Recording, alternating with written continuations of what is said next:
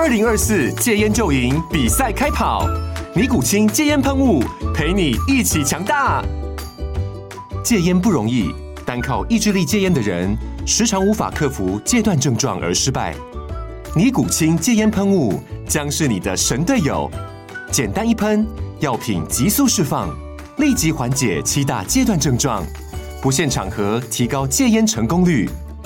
除了尼古清神队友，你还可以寻求专业医疗人员协助，一起迈向戒烟成功之路。尼古清戒烟喷雾，用科学方法戒烟，请咨询全台各大药局及戒烟门诊。本广告由尼古清戒烟喷雾、卫部药书字第零二七八三五号提供。嘉安嘉护股份有限公司，台北市中山区民生东路三段二号十楼，北市卫药广字第一一三零三零一九零号。尼古清戒烟喷雾，相伴每个新开始。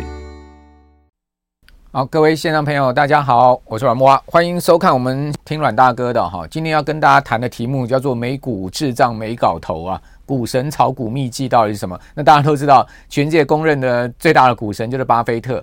那巴菲特最近跑到日本去哈，巴菲特很少出国的哈，甚至很少离开他的家乡奥马哈的啊。那这一次呢，却不远千里迢迢跑到东京去，而且呢，接受了日本跟美国媒体的专访。那到底他去那儿是为啥呢？以及呢，巴菲特去了日本带动了什么样的旋风？哦，那股神呐、哦，这个活了九十二岁了，他这一辈子最厉害就是炒股啊。好，那炒股秘籍到底是什么？今天要来跟大家一并说明了哈。那先从美国的这个滞胀的情况来讲哈，因为美国现在目前看到经济还没衰退了哈。如果我们根据亚特兰大呃联邦准备银行啊，他每天会公布出来的最新的经济数据 GDP Now，哦，这个 GDP Now 呢，就是他他评估啊。哦，这个最新的 GDP 的状况啊，今年第一季呢，哦，这个美国的 GDP 增长的幅度大概差不多百分之二点六左右了哈，也就是说呢，呃，这远远的哈还不到衰退的情况。但为什么我们讲说美国经济有可能会滞胀呢？哦，我们可以看到以下今天跟各位提出了几个最新的美国总体经济的数据哈，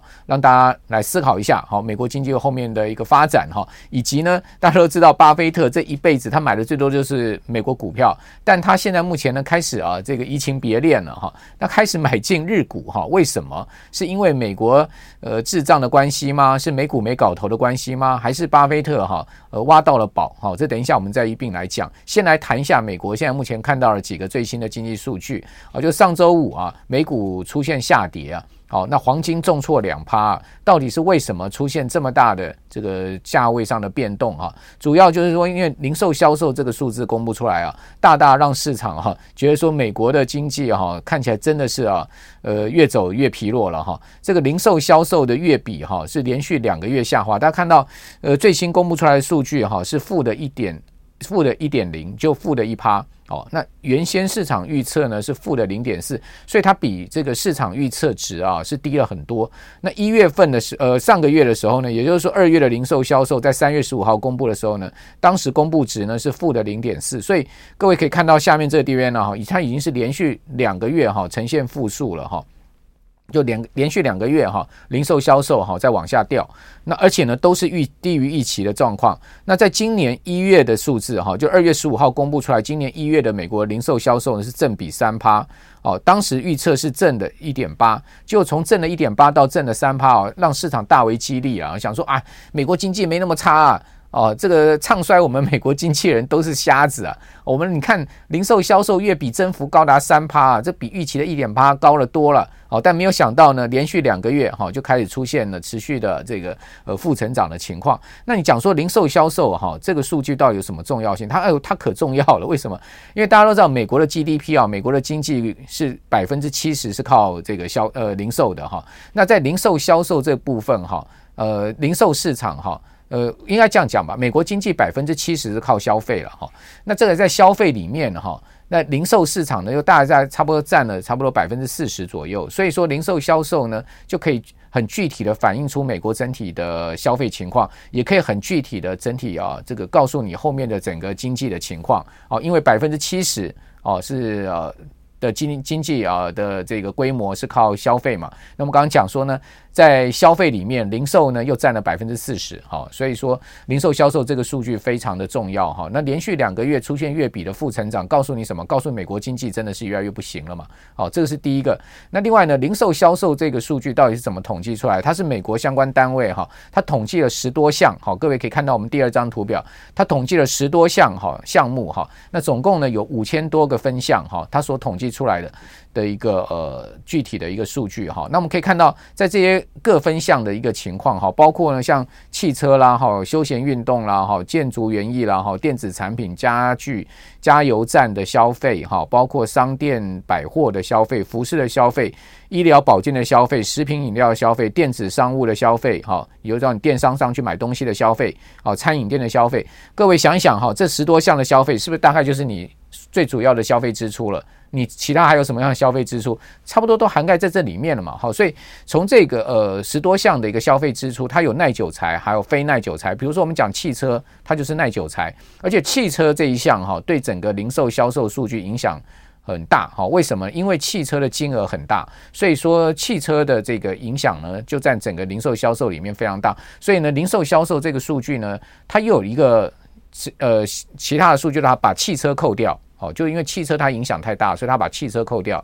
好，那这个这个这就是所谓的在这个整个数据的部分，它做部分的呈现。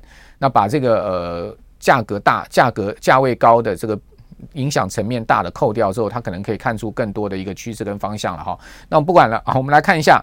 哦，这个蓝色柱状图呢是三月最新的数字哈。那这个红色柱状图呢是二月，就跟前一个月比，那可以看到哈，其实汽车是加剧消加加剧衰退的哈。因为它的这个呃呃月增率是负的一点六四哈，然后二月呢月增是这个负的一点二八，所以它的这个呃衰退的情况是更明显哈。那另外呢，运动运动休闲呐哈，它出现了这个比较好的一个状况，前一个月是负的零点六八，然后最新的数据是正的一零点一九。好，那在于说这个建筑园艺的部分也比较好，呃，建筑园艺的部分呢是转差喽，各位可以看到。它是负的二点一三哈，前一个月是正的一零点一好，然后呢，电子产品衰退加剧哈，负的二点一三啊，还有就是说在。家具的部分稍微好一点哦，前一个月是负的二点七四，那三月最新公布出来是负的一点二三，所以这个部分稍微好一点。那加油站就摔得很重哈，加油站的支出各位看到是负的五点六四，前一个月呢，好它是负的零点零三，从负的零点零三一下到负的零点五点六四，为为什么？因为整个油价大跌嘛，那零售汽油价格大跌。但是你有没有发现哦，这个欧佩加减产之后呢，零售汽油价格跟呃这个石呃原油的价格又重新往上升了，好，所以说这个数据可能啊，到下个月公布的时候又不是这样的一个状况了哈。那另外呢，商店百货好，它同样是加速衰退，好，从前一个月的零点八七到负的三点零四，好，然后呃服饰稍微好一点，但服饰差不多持平了哈。前一个月负的二点零二，然后这个月呢最新公布出来是负的一点七二，好，那至于说在医疗保健的部分哈。呃，前一个月的这个消费增长是一点零九哈，那这个月的消费增长是零点二七了哈，所以呃，基本上它的增长幅度在趋缓哈。还有呢，就是在食品饮料的部分哈，也从这个正增长呢变成是一个负增长。好，那电子商务倒是一个比较明显的正增长哈，到一点八六，前一个月是一点二九。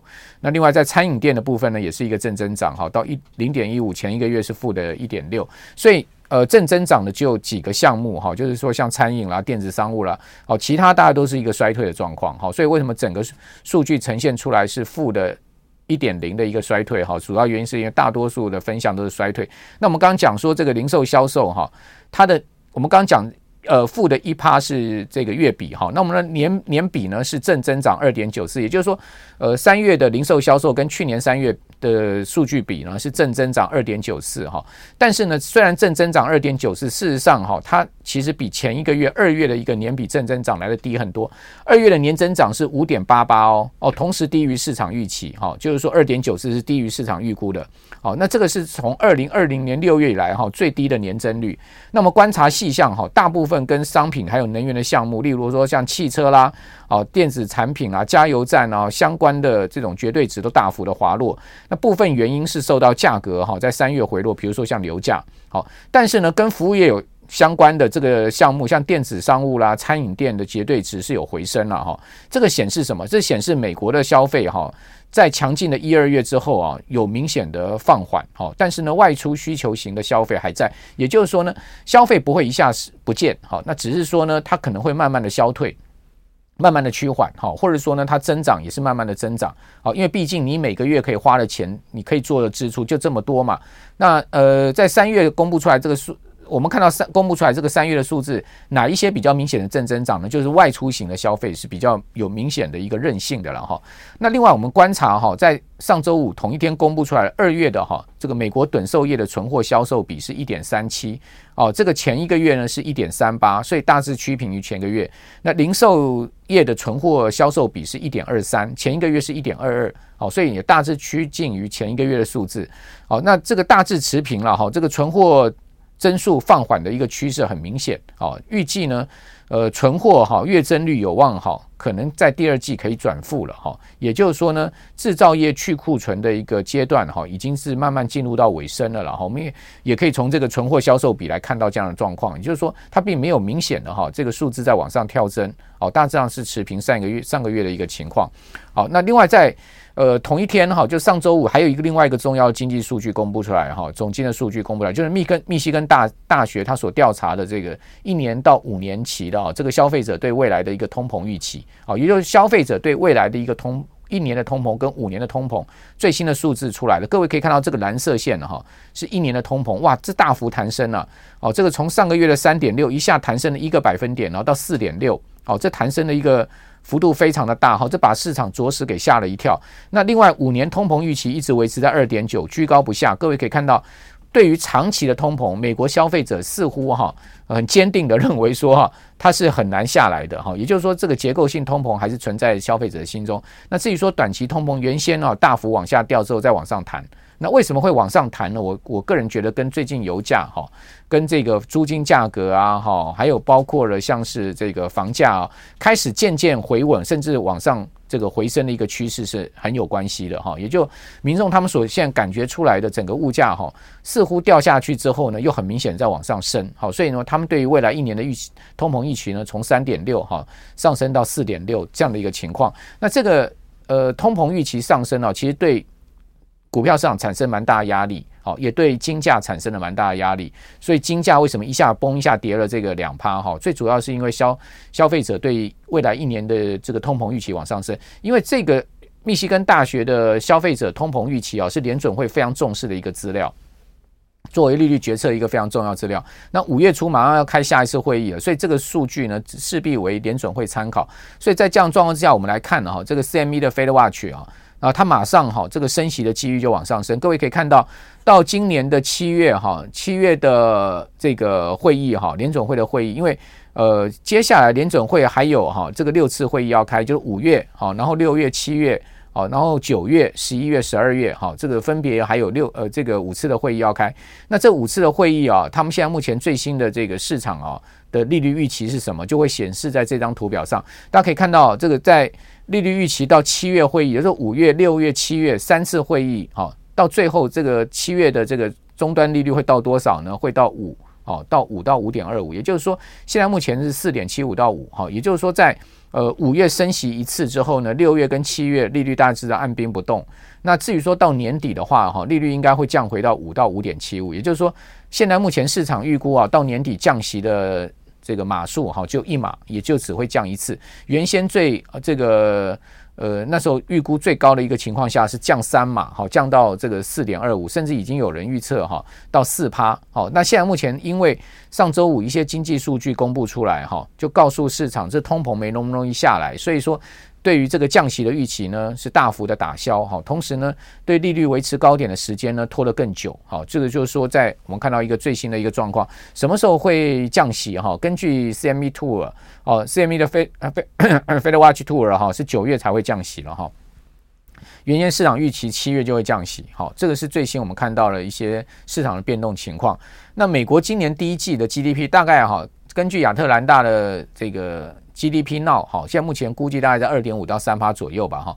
那如果说今年哦，这个市场一般预料美国今年 GDP 可能会是衰退，联准会给出了今年的 GDP 的一个目目标值也是只有零点四嘛。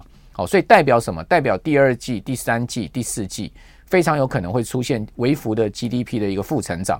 好，所以呢，有可能哈，美国今年啊，有可能会在下半年进入到所谓微幅的经济衰退的状况。那如果说呢，不衰退，比较大的几率大概也就是滞胀吧，就是说停滞性通货膨胀，因为只有零点四的一个 GDP 的增长哈，就是一个经济增长停滞的状况。那物价哈，我们刚刚看到消费者对于未来一年的这个物价预期又下不来，所以非常有可能会形成所谓的滞胀的一个情况。好，那滞胀呢，基本上对。股票市场是不太有利的了哈，所以你会发现最近美股虽然没有什么跌，但它也创不上、创不了新高了。好，它这大致上就在一个横盘的一个情况。那台股呢就。这个走出自己的格局，对不对？慢慢涨，好，就慢慢涨。也就是说呢，今天加权指数收盘创了今年的新高，好，盘中没创新高，盘中的新高是上个礼拜五创下的哈，大概一万五千九百七十多点哈。那今天没有办法在盘中突破上周五所创下的新高，但是收盘是创了今年的新高。另外，柜买指今天的收盘跟盘中都创了新高，也就是说呢，台股走自己的方向，好，慢慢涨。好，它不是一个急涨急攻的行情，因为一因为成交量哈，包括整个呃大环境上面也不具备哈这种所谓的急涨急攻啊。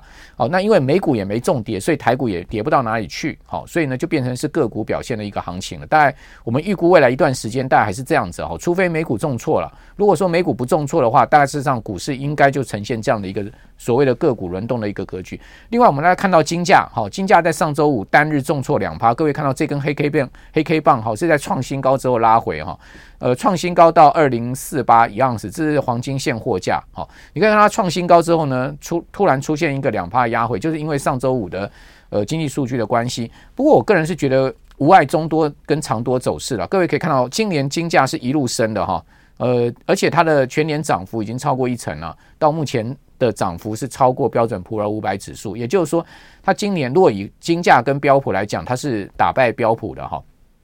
好，所以黄金为什么今年呃表现这么好？哈，我觉得呢，就跟我们看到所谓的滞胀环境有关，好，也跟联准会升息到末端有关，好，这些呃都是呃促使金价走升的一个原因。另外一个原因呢，就是各国央行积极在买金了，好，用黄金的储备呢去转换美元的储备。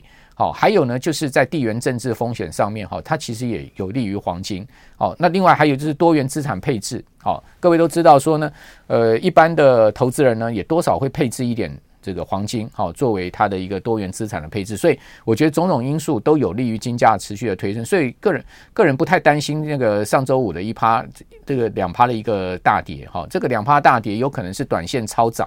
好，或者说超买之后的一个拉回，创新高之后的拉回，通常我们不会太去担心它哈。好，那因为它的基本面各方面还是一个呃非常不错的一个未来看起来的一个方向哈。那至于说呢，呃，股神巴菲特是完全不喜欢黄金的哈。他说呢，哎，他绝对不会投资黄金这种东西了哈。为什么？因为大家都知道我们的巴爷爷啊，这个九十二岁这位这个老股神呐哈，他是。一个非常信仰价值投资的人啊，那他的价值投资呢，基本上他就投资股票跟债券，而且这个是呃是有孳息条件的这种价值投资标的，而且是稳定孳息的，可以产生稳定现金流的，可以算出 IR 内涵投资价值的这种标的哈。那他希望他希望跟他喜欢是这些价值标的呢，有竞争力的、有护城河的这些股票哦，在跌得更低的时候去买进，所以它相对持续会更好。哦，所以这个就是八爷所谓价值投资的策略。所以呢，他不喜欢黄金，因为黄金没有孳息的这个条件哈。那另外呢，他喜欢的就是像股票啦、债券啊这些有孳息的条件的工具。另外，他也喜欢农地。哦，事实上，各位想想看，他为什么喜欢农地？因为农地可以产生农作物嘛，而且农地也是稀有稀，呃，这个土地也是非常稀有财嘛。哦，一块地在那个地方，它不可能生出第二块地嘛，对不对？而且，但它常年可以生出农作物，哦，可以做土地的利用，所以它等同什么？它等同这个股票跟债券可以孳息，是同样的概念。哦，所以为什么像比尔盖茨啦、像巴菲特都买农地？哦，他们都喜欢农地。事实上，它其实跟这种所谓的这个好的价值型股票的一种长期投资，可以产生长期好的一个现金流孳息是同样的道理。好，所以他不喜欢黄金。但问题是哈，他不喜欢黄金，我觉得可能还有另外一个原因啦，就是因为呢，我们刚刚讲美股美债哈，都是以美元为计价基础的。那大家都知道黄金是美元的死敌嘛，好，所以我觉得他不喜欢黄金，可能也有这个原因吧。哦，所以在这样状况之下呢，巴菲特喜欢的就是股票、债券，哈，这些呃有孳息条件而且是稳定孳息、长期有现金流的工具。那各位可以看到，巴菲特最新哈跑到日本去了哈，东京啊，哇，这个新闻很大。八爷难得出国嘛，所以呢，日本媒体一逮到八爷出国是大肆报道啊，尤其真的是来到了日本，对不对？当然要大肆报道一下。大家可以看到，日经新闻就去专访了八爷爷，好，就是问他说啊，你到底为什么要买进我们的这个五大商社的股票？哈，大家都知道，呃，日本有所谓五大商社，就是这个三菱商事、哈三井物产、哈伊藤忠，还有丸红，还有住友商事，这五大商社，这五大商社呢，八爷在两千。二零二大概在二零二零年了哈，三年前就是疫情刚过后不久哈，呃，巴爷呢买进了这五大商社的股票，但当时他是买五趴哈，买五个 percent 的这个持股哈，那现在呢已经加码到七点四，也就是说他从二零二零年八月以来这将近三年的时间，他是在加码这些呃日本股票。那这个呃五大商社现在目前的总合计的这个持股价值高达一点九兆日元哦，各位看到这是日经新闻上面的一个图表了哈，我直接把它。呃，引用下来哈，一一点九兆日元大概是多少美金哈？差不多在差不多一千一百四十亿到一百五十亿美金。那如果说以一百四十亿到一百五十亿美金来看，占这个波克夏海瑟威公司哈，在三千多亿的哈美金的一个总持股来讲哈，其实部位不算小喽。哦，当时去年第三季哈，那个 F 十三报告揭露出来哈，说波克夏海瑟威买了四十几亿这个台积电的股票的时候呢，哇，这个大家都大为兴奋嘛，对不对？四十几亿已经是这个波克夏海瑟威哈第十大持股了。那更不要讲这一百四十亿美金，还多了一个一百亿。大家可以看到，包波克夏海瑟威三千多亿美元持股哈，它最主要是持有苹果，苹果你就占了这个。呃，一千一百九十亿，好，就差不多三分之一就是苹果了哈。那另外呢，第二大持股是美国银行 BOA 哈，他买了这个三百四十二亿。第三大呢是美国大的这个能源公司 Chevron 哈，买了三百亿。好，此外呢就可口可乐两百五十四亿。好，那另外美国运通呢，他买了这个两百二十四亿。好，其他的持股呢大概是七百七十八亿。那所以如果以这个五大商社总持有价值一点九兆日元来看哈，一百四十亿美金。到一百五十亿美金左右，大概是差不多是它的这个第几大部位哈，是它的第六大部位了哈，是非常大的一个战略性投资哈。那这次巴菲特在东京也接受访问嘛，而且他也呃坦诚说呢，这个台积电的买卖是他个人的操作决策哈，并不是他的副手哈，也不是他的下面的基金经理人的一个操作决策，是完全他的一个战略的决定。那呃。记者就问他说：“那你为什么要卖掉台积电呢？”他就讲说：“因为地缘政治嘛。”他就讲了这个四个字，对不对？所以说呢，呃，基本上巴菲特在投资海外股票的时候，他其实也会关注到所谓地缘政治风险这件事情。那当然，我觉得巴菲特他其实心中还有很多话没讲了哈，就是说他那么快速的买进台积电，这么快速的卖出台积电哈，我个人认为他绝非是地缘政治这一句话这么简单，他心中一定还有很多的这个呃我们不知道的想法，或者是说他卖出台积电一定还有这个卖出的背景哈。这不过今天我们不去探讨这个事情，我们最主要是讲说哈，呃，巴菲特到底是怎么炒股的，他炒股秘籍是什么？好，大家知道这这五大三社的股票到底涨多少哈？从巴菲特。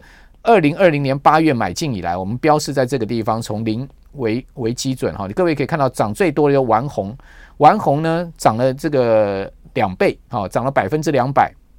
好，另外呢，其他的这个四大商社最少也涨了这个百分之六十，哈。那呃，甚至这个呃，其他呃这个是呃三三零吧，哦，三井物产吧，哈，也涨了这个有一倍。好，所以说你可以看到，他们其实涨幅呢最少都六到。七十 percent 哈，最多是两倍哈。那呃，有两家商社的这个股价是涨了一倍哈，所以巴菲特哈在他这笔投资上面哈，其实是捞到大钱了哈。所以怪不得他兴高采烈跑到日本去哈，说我再次加码好这五大商社股票，而且告诉日本人说呢，其实我心中还有很很其他的这个要买进的日本股票的一个理想了哈，理想标的，但他没讲说是哪一些哦，呃。呃，只是说他现在先放在心里面，恐怕是要等适当的时机点跟价位吧，哈。那另外一方面呢，各位看发现说，巴菲特哈为什么 去去买进日本股票哈？他买进日本股票的战略是什么？这五大商社，各位知道吗？它的这个呃股股息殖利率哈，大概差不多有五点二左右，好，五点二左右，就平均股息殖率有五趴，五趴的股息殖利率不算差了，对不对？好，美国股市股票标准普尔五百指数里面的这个平均殖利率大概就一趴多两趴左右，所以它是完胜这个标普的这个股息殖利率。那过去巴菲特其实是非常喜欢哈有这种所谓高殖率现金流的这种标的哈。哦，这个这是个巴菲特投资的原则。另外，他是非常喜欢去投资这种所谓有具有护城河的公司。哦，也就是说，它是一个独霸的，它具有这个强大的保护跟竞争能力。哦，那这个五大商社在股息殖率上面，在呃自由现金流量上面，哈，在它的这个本益比上面，其实都符合巴菲特买进的原则了。哦，这五大商社的本益比其实并不高哈，大家本币本益比大概才六趴左右。好，它其实是远低于 MSCI 日本指数的本这个本益比大概十二倍左右，哦，所以它比这个 MSCI 日本指数的本益比是低了很多哈。也就是说，这些五大商社的股票哈，其实算是相对价廉物美、便宜的哈，所以它的值率也就相对高嘛。哦，因为股价低哦，然后配息好，所以它值率就股息值率就相对高，这都是一一定的道理。那再加上它的自由现金流量非常的大哦，所以呢，它是。呃，巴菲特钟爱买进的标的，这是没话讲。但是呢，市场可能没没说的哈，更很多人不知道的是，巴菲特其实是用日本人的钱在买进日本的股票，好，所以他在这件事情上面是完全没有政治风险哈，没有地缘政治风险的。为什么这么说呢？呃，如果你今天是用美金去买进日本的股票的话，你是不是有这个所谓的汇差风险？好，所以呢，巴菲特为了突破这一个。这个点位，这这件事情上面，他既不想去呃赌日元的汇率，哈，那他也不想去冒日元汇率的风险。那最好的方式是什么？最好的方式就是在日本发债，用日本人的钱呢去买进这个呃日本的股票嘛。所以说。巴菲特买进日本五大商社的股票的这些资金呢，都是他在日本所发行的武士债。好，那这个发发债哈，巴菲特现在又要发债了哈。他过去已经发过六次哈，这个扑克下海瑟威的日元债。好，有人讲说这个武士债了哈。那他他最近又宣布要再发行新一次的这个呃筹资行动。好，就是日本再发债。好，发三年、五年，最长到三十年期的这个日元债。好，那大家知道。他先前发债的成本是多少？我们以五年期日本国债的殖率来讲，哈，呃，如果你看到今年以前，哈，其实长长期它都是一个负殖率的一个状况，哦，所以，呃，在先前他发五年期日元债，哈，他给出零点二的值利率的时候呢，大家拼命的去抢，哈，票面利率零点二，日本人拼命去抢，拼命把钱借给巴菲特，好，用零点二年息的这个成本。呃，利利息去借给巴菲特，然后巴菲特左手拿到了这些钱呢，右手就去买这些五大商社的股票，然后一年就拿到五点二的这个股息，然后用五点二的股息呢去支付你零点二的这个呃债息，它中间不是赚表面投报不就是五趴吗？这么这么好赚的这个生意，对不对？巴菲特一块钱都不出，嘴巴动一动，好，马上钱进就钱出，就赚一年五趴的一个套利，再加上这些股票三年来有的涨一倍，有的涨两倍，你说巴菲特会不会炒股？太会炒股了，对不对？所以讲到这个这个节上，你就知道说我们股神有多厉害了。事实上啊，他基本上呢就是拿左手的钱去呃用右手来投资了哈，呃用日本人的钱呢去买进日本人不要的股票哦，然后呢呃然后经过他这大肆宣传之后呢，这个股价就大涨。只要有我巴菲特认证的哈，我巴爷爷加持的哪一档股票不涨？好，所以说在加他。他加持的情况之下呢，这些股票全面大大涨。好，那这一次他到日本去，再去先宣扬说他要再加码这些呃五大商社的股票，这五大商社的股票又涨了一波。哈，所以你不得不佩服我们八十二呃九十二岁的八八爷爷，也的确是厉害的这个股神呐，对不对？你说他炒股也好，你长你说他长期价值投资也好，好也不就是那么一回事嘛，对不对？那。回到这个角度，就是说，为什么日本人不喜欢自己的股票呢？哎，这个为什么只有巴菲特去肯定这个日本的五大商社，日本人长期不买自己的五大商社股票呢？宁可把钱去借给巴菲特去买呢？而且用零点二年息的方式去买呢？借借钱呢？日本人不是傻瓜吗？哦，事实上，日本长期负利率啊，哈，然后呢，呃，这个呃，这个国国债越印越多哈，然后呢，这个日日元发钞越发越多哈。日元日本人呐、啊，大概长期早就已经看破这个日银手巧了。他们就认为说，日元就是日本股票就是没价值，哈，日元就是没价值。那日本人自己心中不认定自己的资产有价值，那让巴菲特捡了便宜，那这也是日本人的傻，哈，只能这样讲吧。好，那我们最后来讲一下这五大商社，哈，分别三菱商、三菱商事、三井物产、住友商事、伊藤忠商事，还有丸红。好，那呃，三菱商事啊，可以说是日本商社的代表，哈。这个创办人呢、啊。岩崎弥太郎啊，一九八三年就成立这家公司了，叫三三菱商会，到现在已经一百五十年的时间之久。它主要是一开始以海运事业为主了，后也参加矿业啦，好，还有呢这个船只的维修哈。那因应日本煤矿业兴起之后，开呃也参与开采，好这个拓展它的营运规模。那之后呢，它的第二代哈就改名叫三菱社，好。呃，还是以煤炭呐、哈造船这些业务为中心，而且跨足到银行跟仓储业。那之后，他第三代的经营者呢，好就进入到事业部制度哈。那呃，旗下还是有造船啊、营业部、矿山、银行、地所部这些哈，呃，形成更专业的分工。那这个呃，三菱商社哈，它其实呃，在这个二次世界大战之后啊。哦，就被被迫这个拆解。各位知道这些大商社哈，日本这些大商其实都已参与二战。哦，事实上他们都有在这个战争上面哈，日日本侵华侵略这个亚洲哈，有贡献一己之力了哈。所以你讲说都要把这些商社的历史讲出来的话，其实也有丑陋的一面了哈。那二战结束之后呢，这个呃三菱商事呢就被迫解散哈。哦，包括。这个三菱商事在内就被规划拆分成一百多家公司，就把它拆解了哈，就把它拆解。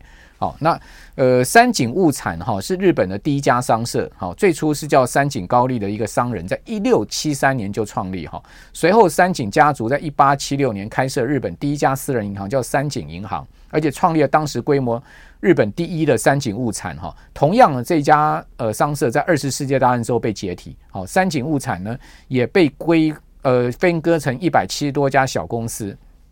好，那另外呢，住友商社的前身是一九一九年十二月哈，这个大阪北港株式会社哈，它主要是经营不动产哦。后来因为日本二次战败哈，重组好，开辟新的事业哈。呃，现在目前呢，这个呃住友商事哈，它有的事业部像数位事业、不动产事业啦、化学品事业。哦，在二零一八年的收入哈，大概是在日本业界的第三位，所以住友商事也挺大。那伊藤忠商事是一八五八年创立，也是有一百六十五年之久哈。第一代社长是伊藤忠兵卫哦，在一八五八年哈，呃，经过销售麻布创业。一八七二年呢，大阪开设了这个呃中鸿商号哦，呃，他买卖主要是呃服服饰的这个棉麻布品了哈。一八八八年呢，这个鸿中鸿改称丸红哈。那一八九三年，丸红呢改为伊藤系店，哦，之后呢，伊藤忠商社就因此而成立了哈。这个是在伊藤忠商社的这个历史背景了哈。它目前的业务范围啊，主要是纺织、好机械、通讯、好还有呢金属矿产、石油天然气、呃生活材料的用品、哈化工品、粮食、食品、金融业务、房地产买卖、好仓储物流这些业务，你可以想到的哈，这些日本大商社的生意，他们都有做。好，那王红跟伊藤忠其实同年创立哈，有同样的历史渊源。好，那至于说这些大商社哈，它的营收规模都相当大哦。如果我们用二零二二年的会计年度的营收排序来看，三菱商事哈，它是日本第二大的企业哦，它它的企业规模仅次于丰田汽车，丰田是最大哈。二零二二年呢，它的财年啊，它的总营收大概是新台币四兆左右。好，净利是新台币两千一百六十七亿。那三井物产呢？它的总营收是新台币的二点七兆。好，净利大概新台币的两千一百一十四亿。伊藤忠商事，好，二零二二年它的财年营收呢，增长了将近两成哦，大概是新台币二点八兆哈。它的净利年增了一倍多哈，到新台币一千八百九十五亿。丸红集团呢，它的财年总营收是增长了三四点三七 percent。哦，到一点九七兆新台币，哈，净利的年增九十 percent，哦，到九百七十八亿，哈。那比较特殊的是住友商事了，哈，在二零二二年的会计年度，它的营收年增十八点三 percent，哈，主要呢，呃，差不多在这一点二七兆台币左右吧，哈，净利大增了四倍多，哈，好，到新台币一千零七十一亿，好，主要原因是因为啊，日本在这两年呢受到疫情影响，好，再加上住友本身。亏损业务调整哈，所以才呃用基期比较的方式出现了一个高成长。不过你可以看到哈，这五大商事哈，呃，基本上他们的营收规模啊，动辄都在两兆台币到四兆台币这么大的一个规模，而且呢，他们的盈利都非常的惊人，就是上千亿台币哈。几千亿台币的盈利的一个情况，所以巴菲特去买进这些商事是有他基本上买进的道理，而且他把他的这个持股部位哈，这个经过这些商市股价的大涨哈，拉高到这个一点呃一百四十兆呃一百四十亿美金啊，这个约略是它的第六大战略持股哈，是有这样子的一个所谓的这个投资意涵的了哈。那从这个。呃，这件事情我们也可以看到哈，现在目前的这个全世界投资的一个脚步哈，以及呢我们股神的一个战略的眼光哈，呃，反正股神加持的股票嘛哈，没有不涨的道理哈。好，那今天大家要跟各位报告这边啊，给各位参考。那最后再跟各位提醒一下哈，现在金融诈骗非常的猖獗跟泛滥哈，用我个人的名字哈，或者我图像或者助理的名义哈，做金融招揽的非常多好。如果你要认定我个人的脸书的话，请你哈到脸书搜寻我的名字阮木华哈。认定有打蓝勾勾那个才是真的哦，没有蓝勾勾都是假。好，那今天我们的直播就到这边喽，谢谢大家，拜拜。